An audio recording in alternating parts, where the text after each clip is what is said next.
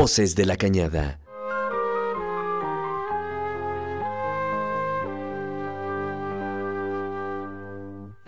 El diálogo de la División de Ciencias Sociales y Humanidades del Campus Guanajuato.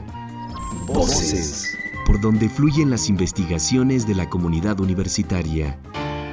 De la Cañada. Para nuestro gran auditorio de Radio Universidad de Guanajuato.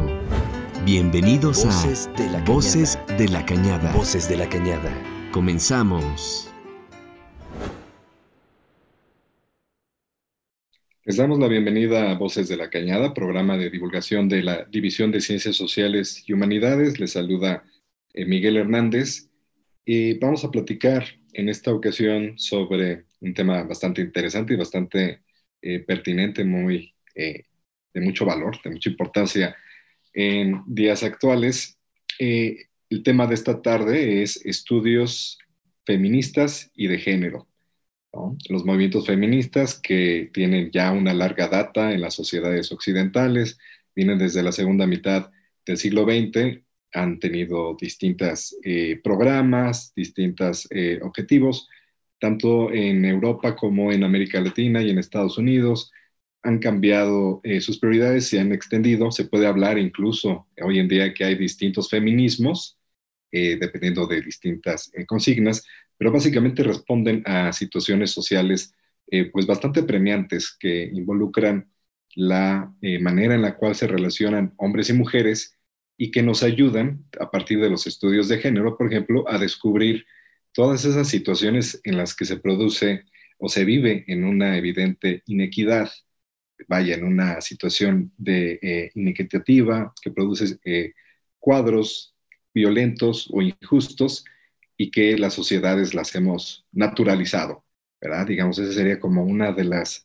eh, cuestiones que podríamos mencionar en principio. Pero los estudios de género y los estudios feministas pues van por distintos caminos, buscando la solución a distintos problemas y tienen una amplia gama de estudios. Lo interesante aquí es mencionar que están fundados en un trabajo académico bastante consistente, que ya tiene eh, décadas y que eh, pues roza con distintas eh, disciplinas sociales, produciendo pues un cuadro de conocimientos bastante interesante. Tengo el gusto de presentar a dos invitadas en esta ocasión, expertas en estos temas de estudios feministas e estudios de género. Es un gusto recibir primero a Saraí Pando Amezcua. ¿Qué tal? Bienvenida, Saraí. Bienvenida a Voces de la Cañada. Hola Miguel, gracias. Eh, rápidamente menciono, ella es maestra en Ciencias Sociales por la Universidad Pública de Navarra en España, especialista en estudios de género e intervención psicosocial por la Universidad Pública de Navarra. Eh, tiene especialidad en metodologías cualitativas y estudios de género por eh, esta misma universidad. Actualmente está haciendo un doctorado en el programa de estudios feministas y de género en la Universidad Complutense de Madrid. Y hay que agregar, pues, es, me parece, eres colaboradora, ¿verdad?, del programa institucional, institucional de género de la Universidad de Guanajuato. Es correcto, ¿verdad? Sí, Miguel, ahí estamos en la coordinación de vinculación y capacitación del programa institucional de igualdad de género de la Universidad de Guanajuato. Así es. Y precisamente de ese mismo programa, pues tenemos a su titular, a la responsable del programa institucional de Género de nuestra Universidad de Guanajuato. También un gusto tener aquí en este programa a la maestra Carla Joana Núñez Sandoval. Joana, eh, bienvenida, qué bueno que andas por acá. Buenas tardes. Buenas tardes, muchas gracias, eh, Miguel. La maestra Carla Joana es maestra en filosofía por esta Universidad de Guanajuato. Eh, tiene, está haciendo un doctorado en estudios feministas y de género en la Universidad Complutense de Madrid sus líneas de investigación son filosofía feminista, fenomenología, ética y filosofía política. Y como mencionábamos, es la titular del Programa Institucional de Igualdad de Género en la Universidad de Guanajuato. Pues muy bien, pues eh, tenemos eh, muchos temas desde los cuales podríamos iniciar esta conversación como una primera conversación exploratoria.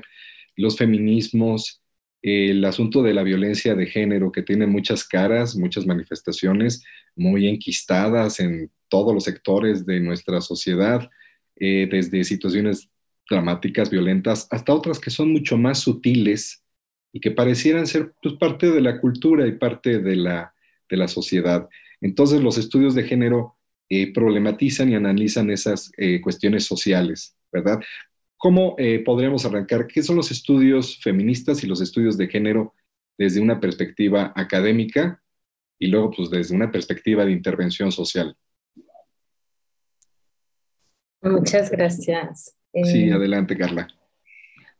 Pensaba un poco eh, que podríamos partir como de los estudios eh, feministas y cómo mm, de los estudios feministas se desprende, digamos, eh, ya las categorías de, género y también del sistema sexo-género. En este sentido, em, yo ah, pensaría que los estudios feministas tienen que ver con la elaboración eh, de un marco teórico conceptual eh, donde se devela a través de la categoría sexo-género o categoría analítica género eh, el sistema patriarcal, es decir, las relaciones de desigualdad entre hombres y mujeres, porque lo que hace es un poco como mostrar este, o desocultar desocultar eh, estas em, actividades eh, que, se, que se atribuyen eh, a las mujeres o a los hombres, es decir, cómo se naturalizan acciones o actividades respecto a una cuestión de, que se atribuye a los sexos. No sé, sí, digamos, para entrarle, entrarle aquí al tema, me gustaría tomar una, recuperar una definición que yo conocí, estudié, no tan a fondo, ¿verdad? Pero eh, de alguna manera en mis días de estudiante universitario. Entonces, en algún, eh, los especialistas en aquel entonces presentaban, bueno, se puede decir que el sexo es aquello más o menos biológico, ¿verdad? Hombres y mujeres, pero ahora se reconoce pues eh, otra diversidad de condición en la que pueden estar personas. Pero bueno, básicamente están hombres y mujeres y eso es eh, determinado más o menos por lo biológico. Y la categoría de género servía para eh, mostrar los condicionamientos culturales. El género servía para decir, ah, bueno, es todo lo que es más o menos o primordialmente cultural, ¿verdad? Eh, digamos, creaciones de cada cultura que tiene cada sociedad. Entonces, comparativamente se podía ver, ah, vaya, en tales culturas las mujeres tienen tales derechos políticos, sociales, y en otras culturas no los tienen.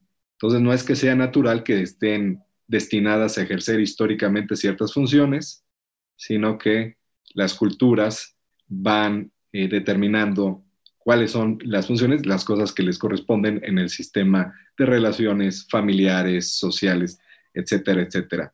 ¿Esta distinción entre género y sexo sigue funcionando? ¿Nos sirve para entender esa parte, digamos, construida socialmente de las relaciones entre hombres y mujeres y lo que la sociedad espera de cada uno de ellos?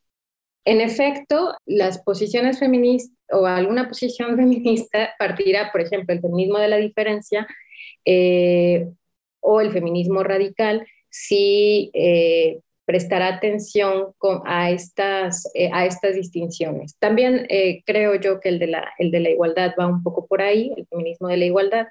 Es decir, que, en efecto sí, eh, lo, lo, que refiere al sexo tendría que ver con estas em, características biológicas, pero no solamente biológicas. Y ahorita voy a, voy a hacer una acotación de, de por qué no solamente biológicas y el género como a estas eh, manifestaciones sociales y culturales que lo que hacen es como estructurar eh, líneas eh, o quizás hasta normas o leyes de comportamiento como si, como, si fueran naturales, digamos, o como lo, que se va a desvelar es eso, en efecto que no son, que no son, este, que no son naturales. Mm, pero pensaba yo que no solamente tiene que ver con una cuestión eh, biológica, sino que, y desde un poco desde donde yo lo trabajo, que es desde la fenomenología, tiene que ver con las propias vivencias con una corporalidad específica, es decir, con esta corporalidad que se ha eh, nombrado, digamos, mujer eh, y, la vivencia que yo tengo de a partir de ahí, es decir, si yo tengo o sea, tal o cual sexo, en este caso mujeres, cuál es la vivencia que yo tengo o cuál es la relación con el mundo que yo tengo a partir de que tengo esta corporalidad. Y lo otro es que entendería el cuerpo como, eh, como un dador de sentido. Y entonces en este, en esta, en este dar sentido eh, hay, una, hay una relación, insisto, con el mundo y entonces nos relacionamos con el mundo de modo distinto eh, con esta corporalidad de mujer. Sin embargo, hay otros estudios, por ejemplo, los que devienen del pensamiento de Judith Butler, donde ahí género se va a entender, se va a entender como dispositivo que produce relaciones de poder y subjetividades. Entonces, y el sexo se va a entender también como una interpretación. Es decir, eh, como no hay nada naturalizado, ni siquiera el, o sea, ni siquiera el sexo, eh, y estas otras posiciones que, que sí dicen que, que, sí afirman el sexo como, como una cuestión, digamos, biológica, las van a llamar como deterministas biológicas, por ejemplo. Entonces, eh, desde estas posiciones como más postmodernas, eh, no hay nada, eh, ahora sí, no hay nada como es ontológico en, el, en, la subjetividad y entonces digamos que son, parecería que todo es una construcción eh, performática, incluyendo el sexo. Y digamos... Se transita, se puede transitar, por ejemplo, ¿no? Como dado que no hay, este, mm, sí, dado que no hay eh, nada este, que te pueda determinar o que te pueda anclar, eh, puedes como transitar o una manera de transitar sería eh, como romper con esta, con esta performatividad a través de la performatividad misma. Es decir, en, en tanto que em, se performa, por ejemplo, hacia lo, no sé, lo que se considera tradicionalmente eh, masculino, ahí se performa y en la, en, la, en la repetición de la performatividad eh, se genera como otra cosa, una especie como de ruptura este, con, con, el significante. Em, no sé, Sara, ¿quisieras abonar algo? Sí, es que pensaba mucho en la pregunta de Miguel, ¿no? Que él decía, no sé si está muy superficial mi, mi, mi manera de entender o de cómo lo había, lo había entendido en, en, esa clase o en ese lugar donde, donde viste ese concepto, ¿no? De sexo-género. Pero justo porque no me, no me parece simplista, no me parece como superficial, creo que se ha entendido desde el primer momento eh, de una manera bastante simple, ¿no? Como esto es esto y esto es lo otro, ¿no? Y, y hay maneras de separarlo y yo creo que, que, ahí está realmente la problemática, que no, no hay una forma de separar del todo una cosa de la otra, por un lado, y en segundo lugar, eh, pensando ya en lo que está haciendo Carla, que está haciendo una cosa que, que yo creo que ni siquiera está resuelta en el, en el momento, en la teoría feminista ni en los estudios de género actualmente, sino que justo cuando vienen y, y, se hacen este tipo de preguntas, ¿no? Bueno, ¿qué es el sexo? ¿Qué es el género? Es como, ya nos da risa, ¿no? Porque ni siquiera nosotras hemos podido actualmente eh, contestar eso, ¿no? Es como bastante problemático. Creo que una de las formas eh, que a mí me gustan más para entender es una que ya decía Carla del género, ¿no? Que creo que la, la pone casi siempre sobre la mesa Marcela Lagarde y otras teóricas feministas de entender el género como una categoría de análisis, ¿no? Y es como, y bueno, y esa es otra pregunta en sí misma, ¿no? ¿Y qué es una categoría de análisis? Pero es justo esto que está tratando de hacer Carla, ¿no? De, de, de, de, que nos sirva como para explicar y como cristalizador de desigualdades históricas y sociales, y no tanto como una eh, propia identidad que se ha entendido desde algunas líneas eh, feministas. Entonces, la pregunta que, que, hacías y la respuesta que hacías yo creo que es hiper pertinente en este momento actual del movimiento feminista y de las teorías feministas, porque justo es lo que se está poniendo sobre la mesa y que seguramente has de haber este, ya encontrado, que, que además está confrontado ahora mismo el movimiento feminista y las teorías feministas, porque han ya devenido muchísimas otras teorías de las que ya estaba hablando Carla, eh, del feminismo de la diferencia, del feminismo de la igualdad y de lo que le han llamado el feminismo postmoderno o la teoría queer, ¿no? que también viene a dar otra definición de este sistema sexo-género o de esta forma de entender el género y, y, el sexo. ahora digamos para, digamos, como cuestión de interés social, como cuestión de interés social que es eh, el campo donde se enfrentan los movimientos eh, feministas y las académicas feministas como ustedes. Eh, la gran mayoría de la sociedad tiene o tenemos muy naturalizados este, las pautas de conducta, lo que se espera de hombres y de mujeres y cómo deben de ser las relaciones entre hombres y mujeres. ¿ah? Muy naturalizado. Es decir, ciertos fenómenos que se asume que es, que es lo natural, digamos, por ejemplo, que dentro de la familia domine o lleve este, el mando el varón y que la mujer, pues bueno, más o menos se puede entender, pero tiene que tener una este, aceptación de ese dominio.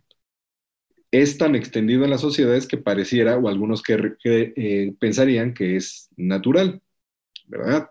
Y así podemos eh, mencionar un sinnúmero de situaciones que nos encontramos cotidianamente.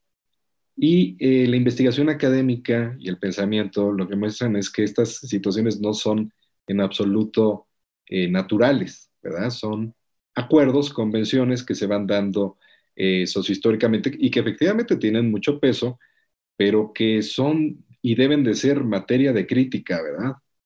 Materia de crítica cuando se ve que están produciendo situaciones inaceptables para mujeres concretas en distintos entornos. Entonces tenemos una gran gama de situaciones con las cuales eh, se enfrentan eh, el pensamiento crítico y los movimientos feministas, ¿no? Desde unas evidentemente atentatorias de los eh, derechos humanos, por mencionar un tema mencionado en estos días, la venta de niñas para convertirse en esposas en varios estados del sur del país. niñas estamos diciendo en sentido prácticamente literal, ¿verdad? Desde los 10, 12, 14 años se venden para que sean esposas de hombres que les pueden llevar muchos años más.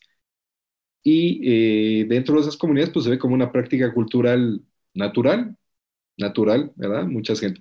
Veía hace poquito en redes sociales una reflexión sobre otra práctica cultural que existe en distintos estados del país, que es terrible, eh, robarse a la novia, ¿no? Entonces, este, este robarse a una chica del pueblo, eh, abusar sexualmente de ella y luego, eh, pues para que todo se arregle, se casan. ¿verdad? Y, que, y platicando con distintas personas en familias, amigos, eh, siempre sale por ahí alguna historia de este tipo.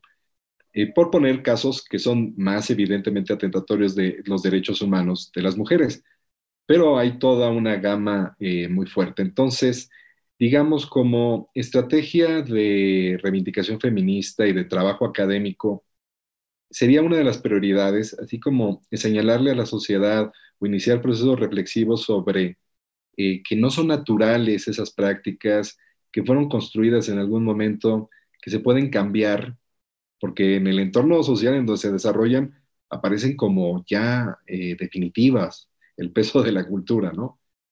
Eh, es, por ahí, eh, ¿qué, piensa, eh, qué estrategias tienen los movimientos feministas y las académicas feministas?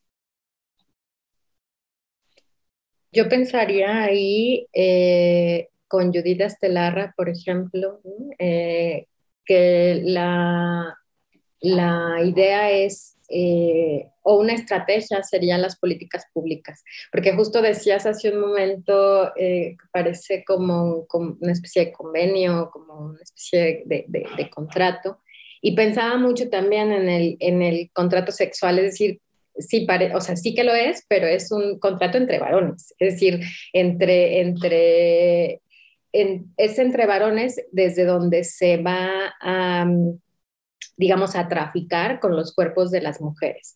Entonces, y, esto tiene eh, como, bueno, yo estoy pensando en el contrato sexual de, Carol Peyman, ¿no? Esto tiene eh, su fundamento en la, en, la propia elaboración del Estado moderno, ¿no? en la configuración del Estado moderno, donde dejan a las mujeres eh, fuera del contrato social. Por eso el contrato social será un contrato sexual, un contrato entre varones, ¿no? Eh, entre fratrias, por ejemplo, ¿no? entre hermanos.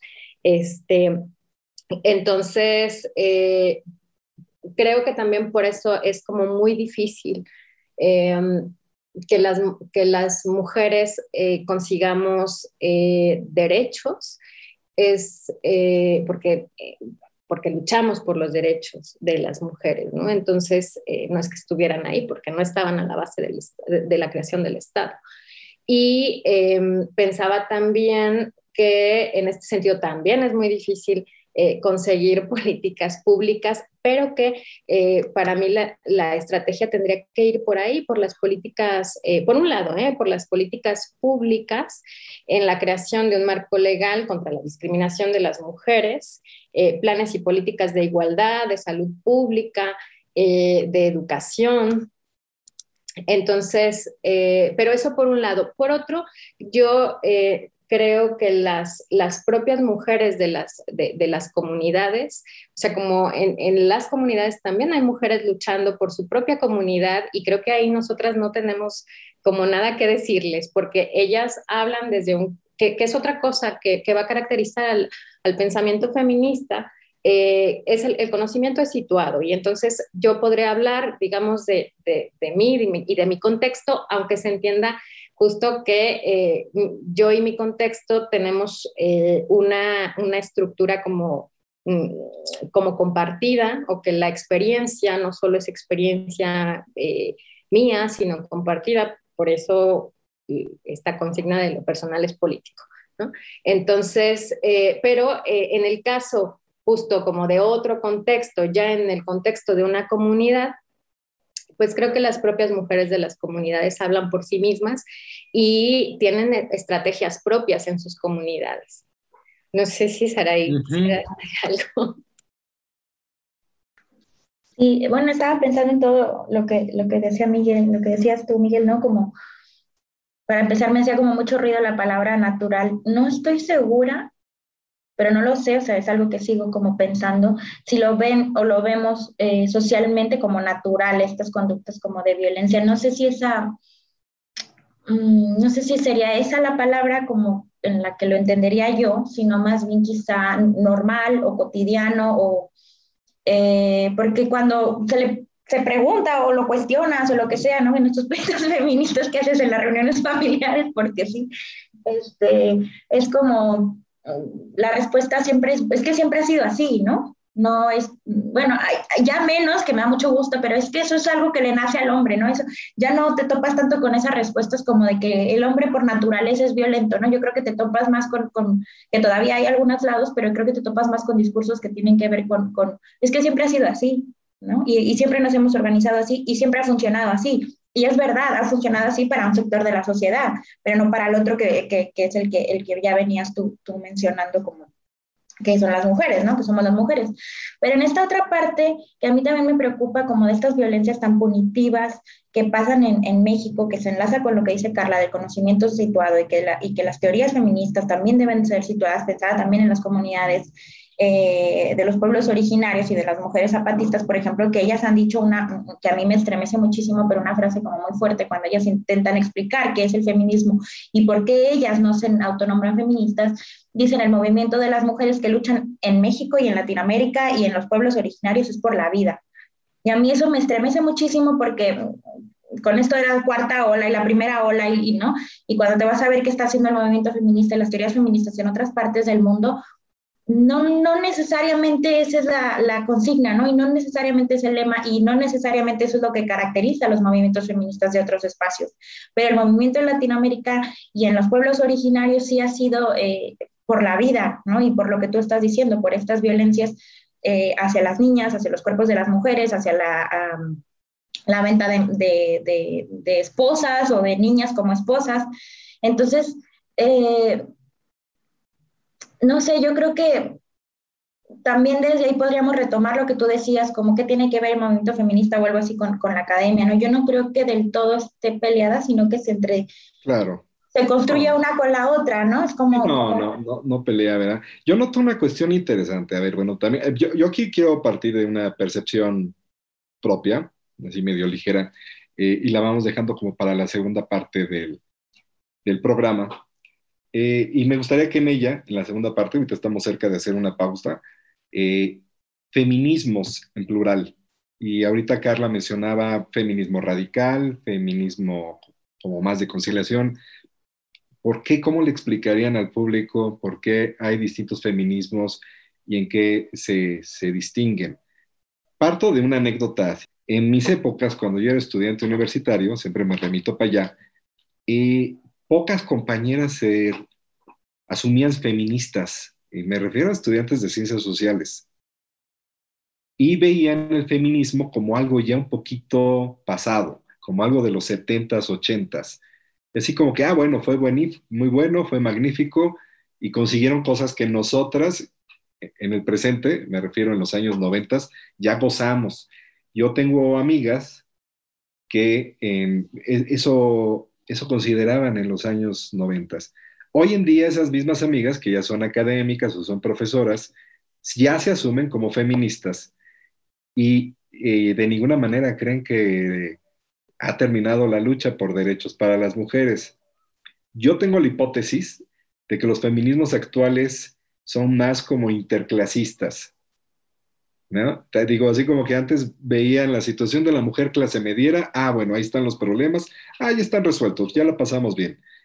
Y había como poca sensibilidad a problemas de la mujer, de sectores eh, populares o, de comunidades rurales. Yo noto una gran sensibilidad y, eh, solidaridad en los feminismos actuales con la condición de las mujeres en cualquier estrato social. Pero bueno, es una percepción que tengo. Ustedes me dirán cómo lo ven, cómo lo asumen y cómo lo trabajan hoy en día. Vamos a continuar en Voces de la Cañada. Estamos eh, platicando con Carla Joana Núñez y con eh, Saraí Pando sobre estudios de feminismo, estudios de género. En un momento regresamos. Voces de la Cañada. Voces de la Cañada. Voces de la Cañada. Voces de la Cañada. Estamos eh, platicando sobre estudios de género, estudios feministas y feminismo en general con nuestras dos invitadas de este día, la maestra Carla Joana Núñez Sandoval y la maestra Saraí Pando Amezcua ambas eh, colaboradoras del programa eh, institucional de estudios de género de la Universidad de Guanajuato. Nos quedamos con una pregunta. Esta diversidad de feminismos, ¿cómo le explicarían? ¿Cómo son los feminismos actuales? en muchas estudiantes, incluso desde el nivel medio superior, preparatoria, universitarias, muchas chicas jóvenes le entran con un tipo de feminismo que se ve diferente a feminismos que fueron muy característicos en su época, como el de los años 70, 80. Y yo mencionaba esta sensibilidad por condiciones desfavorables que este, tienen mujeres en, digamos, sectores sociales desprotegidos, ¿no? ¿Cómo son los actuales feminismos? ¿Por qué hay distintos feminismos? ¿Cómo los viven, los asumen ustedes?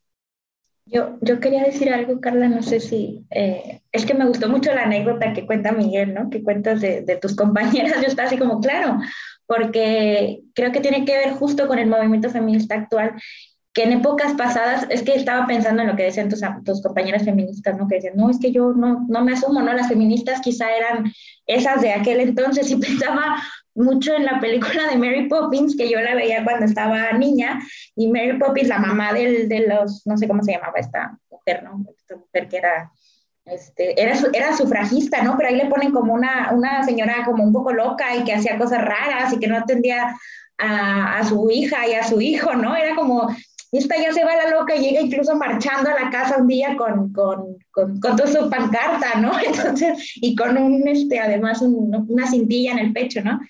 Y, y, a mí la verdad es que cuando estaba niña yo la veía y decía, si esta señora está un poco loca, ¿no? ¿Qué está haciendo? ¿Por qué se vaya? Es que así la ponen en el filme, ¿no? Y, y me recordaba un poco a eso, ¿no? Como, eh, y justo pues soy de los 90, ¿no? Soy de, esos, de esas niñas de los 90, entonces en ese momento yo creo que el movimiento feminista estaba muy apagado y entonces prestaba mucho para que se pensara como esas las de allá de aquel tiempo, las feministas, esas mujeres raras, ¿no? Como brujas, quizá algunas, o, pero siempre con esa como onda revolucionaria medio ilegítima, ¿no?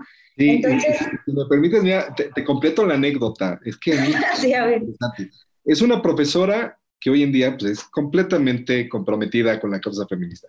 En los años 90, en una plática, ella decía, sí, la lucha feminista de los 70 estuvo muy bien, consiguieron cosas, pero pues ya no responde. O sea, yo fui una niña que me dejaban jugar fútbol, jugaba, eh, me dejaban armar, hacer cosas de manualidades que hacían los niños. Yo crecí con todos los derechos que mis hermanos y pues bien, pues yo creo que yo no me defino feminista porque pues no estoy luchando por nada.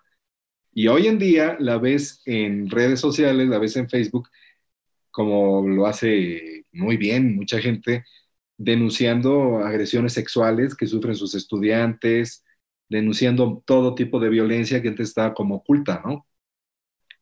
Es una anécdota de una persona que, digamos, fue eh, estudiante universitaria en los noventas y que ahorita ya siendo profesora, se descubre a sí misma como una persona que tiene que salir a la lucha contra todas estas formas de violencia que a lo mejor estaban invisibilizadas, ocultas en, en su juventud, ¿no? Y que ahora se exponen.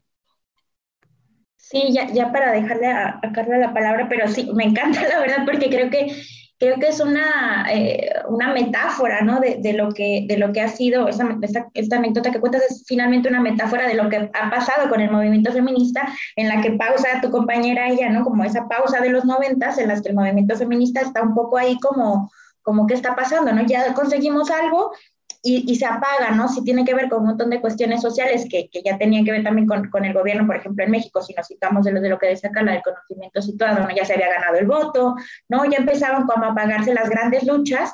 Y luego viene esto que le ha llevado la cuarta ola, que en Latinoamérica se ha criticado, porque decimos, no sé si esta es la cuarta ola para la latinoamericana, ¿no? Porque la cuarta ola ya no tiene que ver, por ejemplo, con el aborto en, en Europa, porque ya se consiguió, ¿no? Entonces, eh, es muy interesante cómo, cómo tu compañera eh, no se asumía en los 90 tal, reconoce el trabajo de las de los 70 y luego con esta cuarta ola ella se vuelve a posicionar, ¿no? Y creo que es una cosa, no sé, ojalá esa anécdota la escuche todo el mundo porque justo eh, eh, logra cristalizar lo que yo creo que ha pasado con el movimiento feminista a través de los años y con muchos, ¿no? Porque el movimiento feminista de los 70 ha tenido un nombre, el de ahora pues tiene otros, entonces, y se han ido por corrientes que yo creo que Carla les puede este, precisar porque ya lo venía haciendo. Muy bien, gracias. Pues adelante, Carla. ¿Cómo ves los distintos feminismos en distintos momentos del devenir y las necesidades que, y los retos que tiene actualmente? Bueno, antes, este, quisiera como decir dos cosas. Una tiene que ver con, bueno, con tu anécdota que pensaba en esto que dicen las feministas de la igualdad. Yo siempre traigo a cuenta a las feministas de la igualdad porque, pues, porque son las profesoras de Saraí mías. Entonces, ¿Qué es, estamos ¿qué es Feminista de igualdad, perdón. ¿Qué es una feminista de igualdad? Bueno, ahora hago la precisión, ahora la precisión.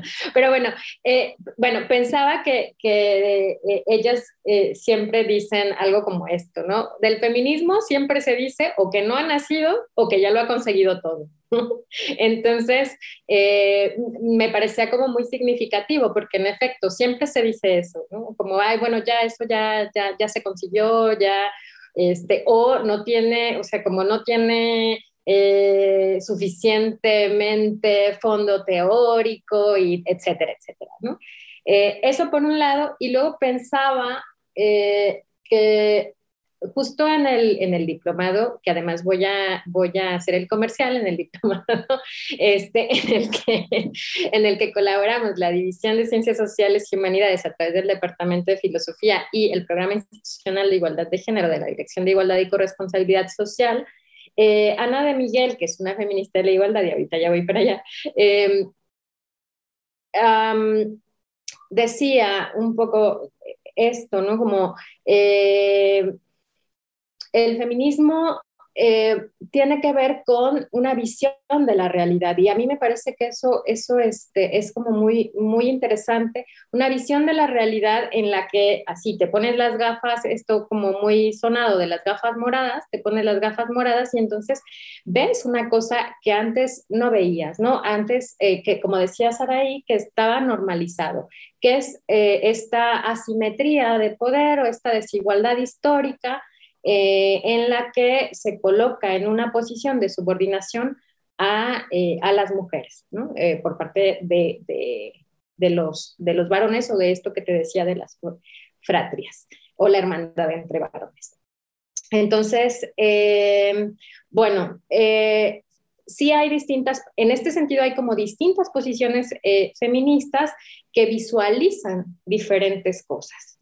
Eh, una, una, de ellas va a ser este, el feminismo de la igualdad o feminismo ilustrado, que viene, digamos, de la ilustración, ¿no? Como de, de, de, cuestiones que se van a visualizar durante, durante la ilustración, aunque no se acota específicamente como a, derechos, porque es una cosa que eh, me parece mm, que, que, se dice mucho, pero creo yo que no se acotan solamente a derechos.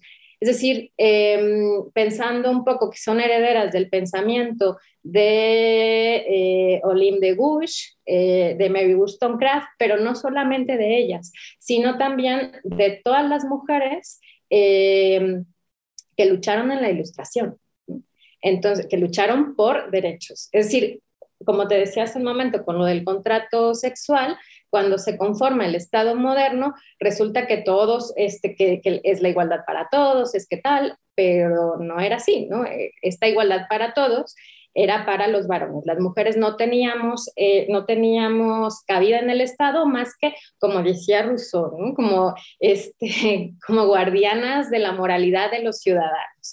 Entonces, ellas van justo a, señalar esto, ¿no? a señalar las inconsistencias, porque además, eh, tanto Lynn Gush como Mary Wollstonecraft eh, son rusonianas, ¿no? Entonces, le señalan como estas, estas inconsistencias del propio pensamiento. Eh, entonces, por eso eh, las feministas de la, igualdad, que son eh, una, digamos, es una escuela sobre todo española, em, que tiene, no sé, más o menos 20, 25, 25 años haciendo teoría. dicen, el, el, feminismo es el hijo no querido de la ilustración.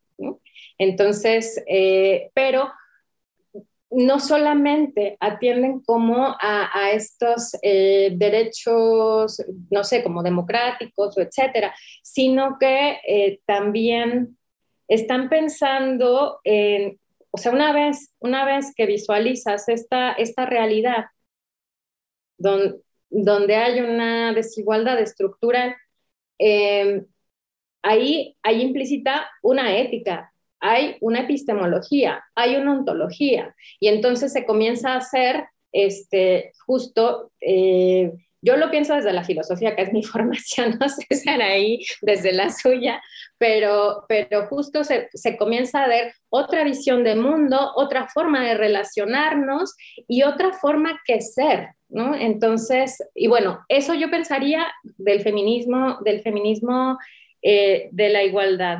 El feminismo de la diferencia eh, atenderá, digamos, a la, a, la, a la diferencia sexual y sobre todo, eh, bueno, ese se sitúa sobre todo en Italia con las, con las italianas. Y hay una reivindicación, por ejemplo, eh, de la madre, pero de la madre simbólica. Yo no sé, Sara, si tú quisieras hablar como en este sentido de la madre simbólica desde el feminismo de la diferencia, eh, no sé, como con Irigaray, por ejemplo, que está más cercana a tu formación que a la mía. O bueno, eso es lo que pienso yo, no sé. No, pensaba si no que, bueno, que podemos también explicarlo, pero estaba pensando también en, en cómo se empezó a enlazar también con, con el movimiento de los setentas, ¿no? Como de la segunda ola, pero no sé si se, se me, me parece interesante como nombrarlos todos y luego, porque está el de la diferencia, está el de la igualdad, está el feminismo negro decolonial, está el feminismo antirracista, el interseccional, Podríamos, podríamos hacer como un rápido listado. Ahora, bueno, hay que decir, estas son posiciones feministas más académicas. Eh, a lo mejor la, la gente luego tiene el estereotipo de que el feminismo de hoy en día son las chicas de pañuelo verde o morado, como el que tiene atrás ahí Joana. Muy bien. Ah, ahorita sería interesante que nos platicaran por qué esos colores. Pero se imagina, bueno, el feminismo de hoy en día son estas chicas que salen encapuchadas a romper monumentos o a pintarraquear paredes y que no entienden por qué lo están haciendo. Pero si uno pone atención a las consignas, uno sin ser especialista, pero nada más se fija en las consignas, ah, mira, pues están protestando por miles de mujeres muertas en México. No por el crimen organizado, no por asaltos, no porque se cae el metro de la Ciudad de México, asesinadas por ser mujeres, ¿no? Eh, entonces, eh, digamos, ¿cómo, cómo, cuáles son las características, sí, de estos distintos feminismos, ya sea de los académicos o de los que están en la lucha social? Eh, no sé si haya como una caracterización de estos distintos, porque mucha gente empieza, eh, eh, considera, bueno, las que salen a pintar las, los monumentos son radicales y se asume, ah, bueno, debe de haber algunas moderadas, pero pues son membretas que se ponen desde afuera. Al interior del feminismo, más o menos, ¿cuáles son las características o cuáles son los tipos de feminismos que hay, tanto académica como en la lucha social? Yo creo que yo empezaría por decir que el feminismo es una práctica del sentido común, ¿no? Esto que decías de, mirar la pancarta, yo creo que es sentido común. Para cualquier persona que está en contra del movimiento feminista, de las teorías feministas o del, del feminismo per se, es alguien que no tiene sentido común, ¿no? Porque eh, de eso, ¿no? Es como así, así de sencillo y de simple, ¿no? Como de, observar, de leer, de entender lo que está pasando, ¿no? Y, y, lo otro yo creo que es una una no querer mirar, ¿no? Es como inevitable porque nos come a todas y a todos, ¿no? Lo que está pasando. Y, y por otro lado, esto que estabas como planteando de cómo entender este, la teoría y, qué pasa desde los movimientos sociales, justo lo que decía Carla, que, que Ana de Miguel ha sido este, una de nuestras maestras, ¿no? Porque las dos nos formamos de alguna manera con muchas, muchas otras que nos han antecedido, ¿no? Con, muchísimas otras, pero, pero Ana de Miguel, bueno, ha sido una de ellas y, ella siempre inicia como definiendo qué es el feminismo, ¿no? Y me, me, gusta mucho porque no es reduccionista, ella siempre decía en las clases que tomamos como el movimiento el, el, feminismo es una teoría, una posición política, un movimiento social y no sé cuál, cuál, cuál otro... Eh, no sé si decía una cosa más, ¿no? Pero, pero también era una cuestión de sentido común. Sí. Entonces, no hay una manera de, de, realmente decir que está peleado, yo creo que no, yo creo que ni peleado ni separado la teoría del movimiento, porque el movimiento construye un poco a la teoría y la teoría del movimiento, ¿no? Como eh, van siempre de la mano. Mm, y yo creo que sí, que las feministas sí somos las del pañuelo morado y las del pañuelo verde. Actualmente ese, ese es como sí somos esas, ¿no? Y, y en, cuanto a que, en cuanto a la pregunta que haces de qué tiene que ver el morado, es una, anécdota que además me gusta mucho, que no está del todo comprobada, pero en, Estados Unidos cuando inicia el movimiento eh, feminista obrero, cuando tiene como más fuerza, eh, tenía que ver con que se, que se conmemora, creo que en, en, marzo, ¿es Carla? Cuando se conmemora. El 8 de marzo, sí. Este, es, tiene que ver con una conmemoración de la muerte de unas eh, mujeres, sobre todo la mayoría migrantes y menores de edad, que son encerradas en una fábrica eh, porque habían pedido mejores derechos laborales y mejores condiciones laborales porque se les pagaba muy poco y se les explotaba mucho.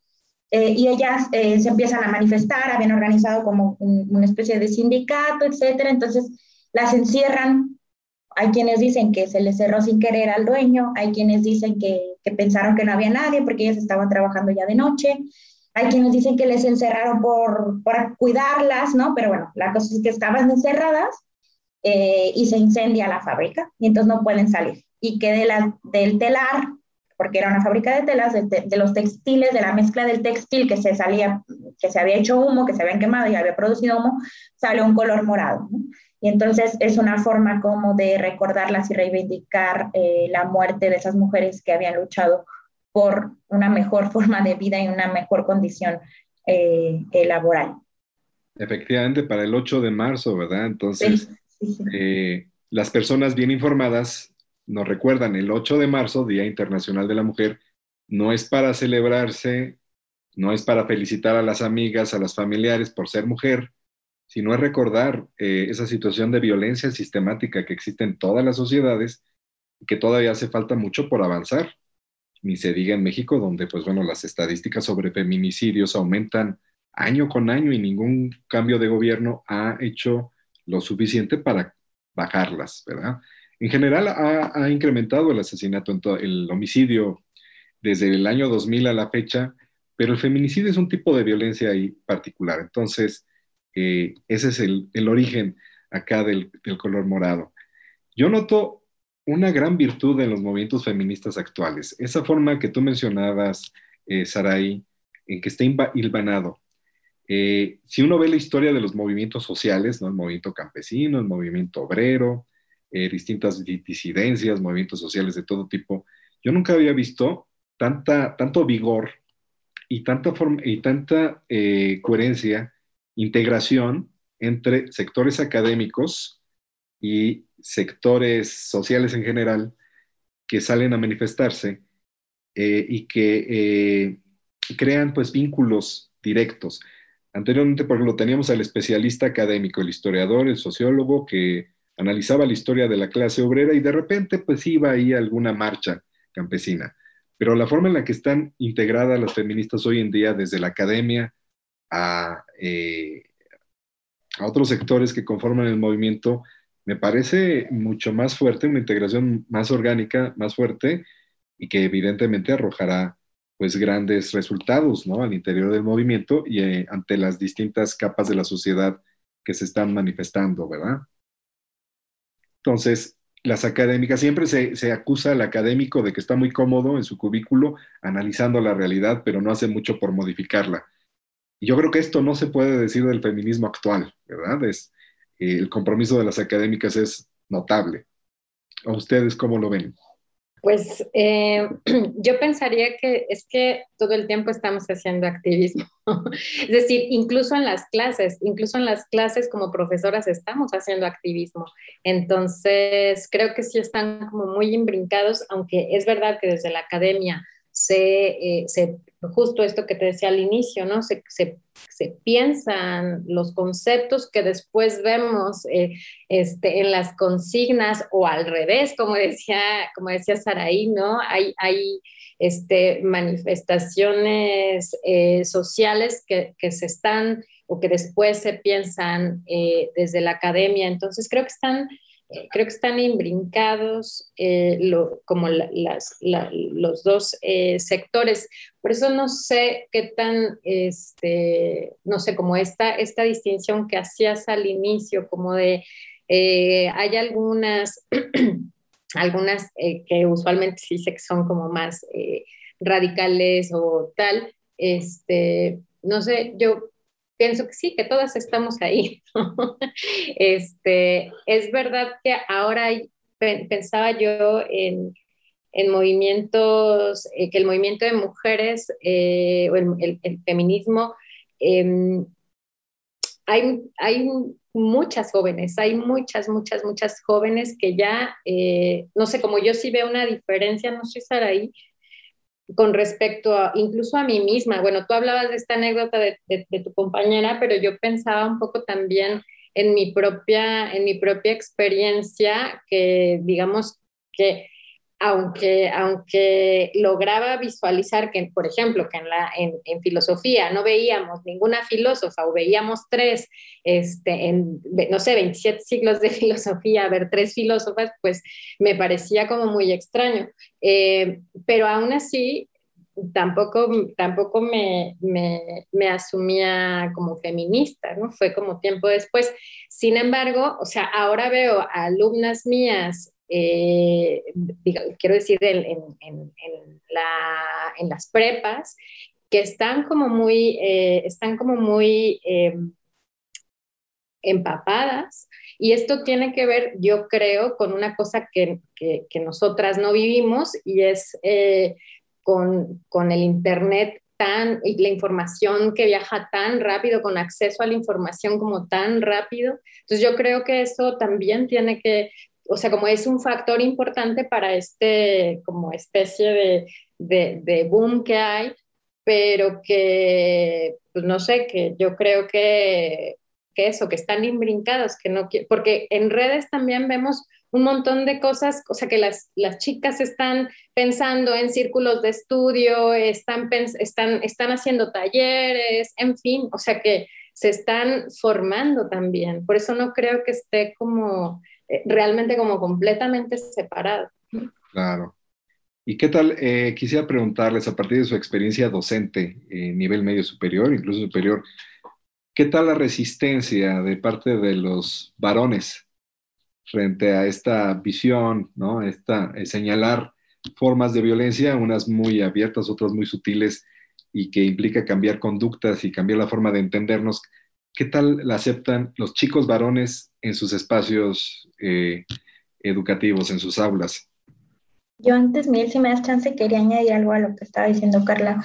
Eh, y a lo mismo que tú ya nos, ponías ahí sobre la mesa, ¿no? De, la separación de, de un poco eh, de los movimientos feministas y la academia, ¿no? Que es verdad que tú ya lo mencionabas, ¿no? Como la, la, exigencia y la confrontación, ¿no? Porque siempre es como contra la academia. Y sí hay una, una cosa que, que se me olvidaba mencionar, que es que lo, ya lo, lo, venía diciendo un poco Carla, ¿no? Como, como confrontarnos un poco a que todas las estructuras a lo largo de la historia han sido patriarcales, ¿no? Y que todas las instituciones han sido patriarcales, que la filosofía ha sido patriarcal, que la psicología ha sido patriarcal, que el derecho ha sido patriarcal, que la academia ha sido patriarcal, ¿no? Que todo lo que nos rodea ha sido patriarcal. Y hay muchos movimientos eh, feministas. Radicales, muchos, radicales en un sentido que van a la raíz, ¿no? Que empecemos por, por esa parte, no radicales como, eh, porque así se le ha caracterizado, no como que sean violentos, ¿no? Sino que van a una raíz particular. Y ellas dicen, no es que no hay manera como de, conciliar con la academia, no hay manera de que, de que estemos en la academia entonces vamos a hacer a la academia feminista y vamos a hacer a la academia igualitaria y entonces va a ser un espacio seguro para las mujeres y va a dejar de ser toda esta tendencia histórica de violencia y de visibilización androcéntrica, este, eh, eso, y violenta contra las mujeres, ¿no? Entonces hay que romper totalmente con la academia, no hay que incorporarnos en la academia, no hay que eh, aceptar puestos de poder ni en los gobiernos, ni en las instituciones, ni en las eh, organizaciones internacionales. Y hay otras que dicen, no, espérate, es que a lo mejor si nos vamos metiendo y nos vamos colando un poco a estas instituciones que históricamente han sido patriarcales, a lo mejor sí que podemos hacer algo desde ahí, ¿no? Solo desde adentro podemos hacer como algún, algún cambio. Y en esto que tú decías, que yo no quiero ponerme conspiradora, pero, pero sí que hay que ponerlo en la mesa y, hay que analizar lo que está pasando y por qué, por qué ahora hay como tanto interés y por qué la academia de nuevo es como, sí, hay que hacer este lenguaje inclusivo y hay que traer aquí este, lo más bonito y, para todo mundo, ¿no? También habría que pensar a qué interés responde todas estas cosas, ¿no? Porque ha empezado a interesar, ha sido como una cosa ahí como de eh, ya nos deconstruimos toda la academia y entonces ahora vamos a hacerlo todo bien y vamos a hacerlo en pro de los derechos de las mujeres y nos interesa mucho, ¿no? ¿Será así? O yo, la verdad es que me lo pregunto, ¿no? Hay una teórica muy interesante que es Ochicuriel, que es una afrocaribeña feminista, que ya ha dicho, mmm, ¿por qué a la Organización de las Naciones Unidas le interesa tanto esto, ¿no? ¿Cuáles son los proyectos y los intereses económicos que hay en esta incorporación de la igualdad, ¿no? Y es realmente una igualdad formal o, o qué está pasando, ¿no? Y, y, yo creo que como feministas y como no feministas y como teóricos académicos y teóricas académicas y como activistas hay que preguntarnos, claro. ¿hacia dónde va esto, no? Sí, hacia dónde va. Y, y aquí, eh, Saraí, acabas de mencionar varias cuestiones. Fíjense que ya se nos acabó el tiempo en Voces de la Cañada, pero quedaron una serie de temas, prácticamente conceptos que yo creo sería de gran interés para nuestro auditorio conocer eh, de dónde vienen, qué significa, para qué sirven. Los voy a mencionar rápidamente, más para que vean que hay toda una lista de pendientes. Orden patriarcal, patriarcalismo. Todo es patriarcal, todos los órdenes son patriarcales. Hay que, eh, eh, ahí tenemos para pensar en muchas cosas. El famoso lenguaje inclusivo es necesario, hay a quien no le gusta, eh, hay quien dice, bueno, esto me recuerda a un expresidente mexicano, ¿no? El de chiquillos y chiquillas, ¿por qué? ¿Por qué el lenguaje inclusivo? Pero claro, el lenguaje es un ámbito de sociabilización sumamente importante donde se crean jerarquías, entonces cambiarlo o volverlo inclusivo es bastante importante. Deconstrucción, ¿qué es que el hombre se deconstruya? ¿Qué es eso?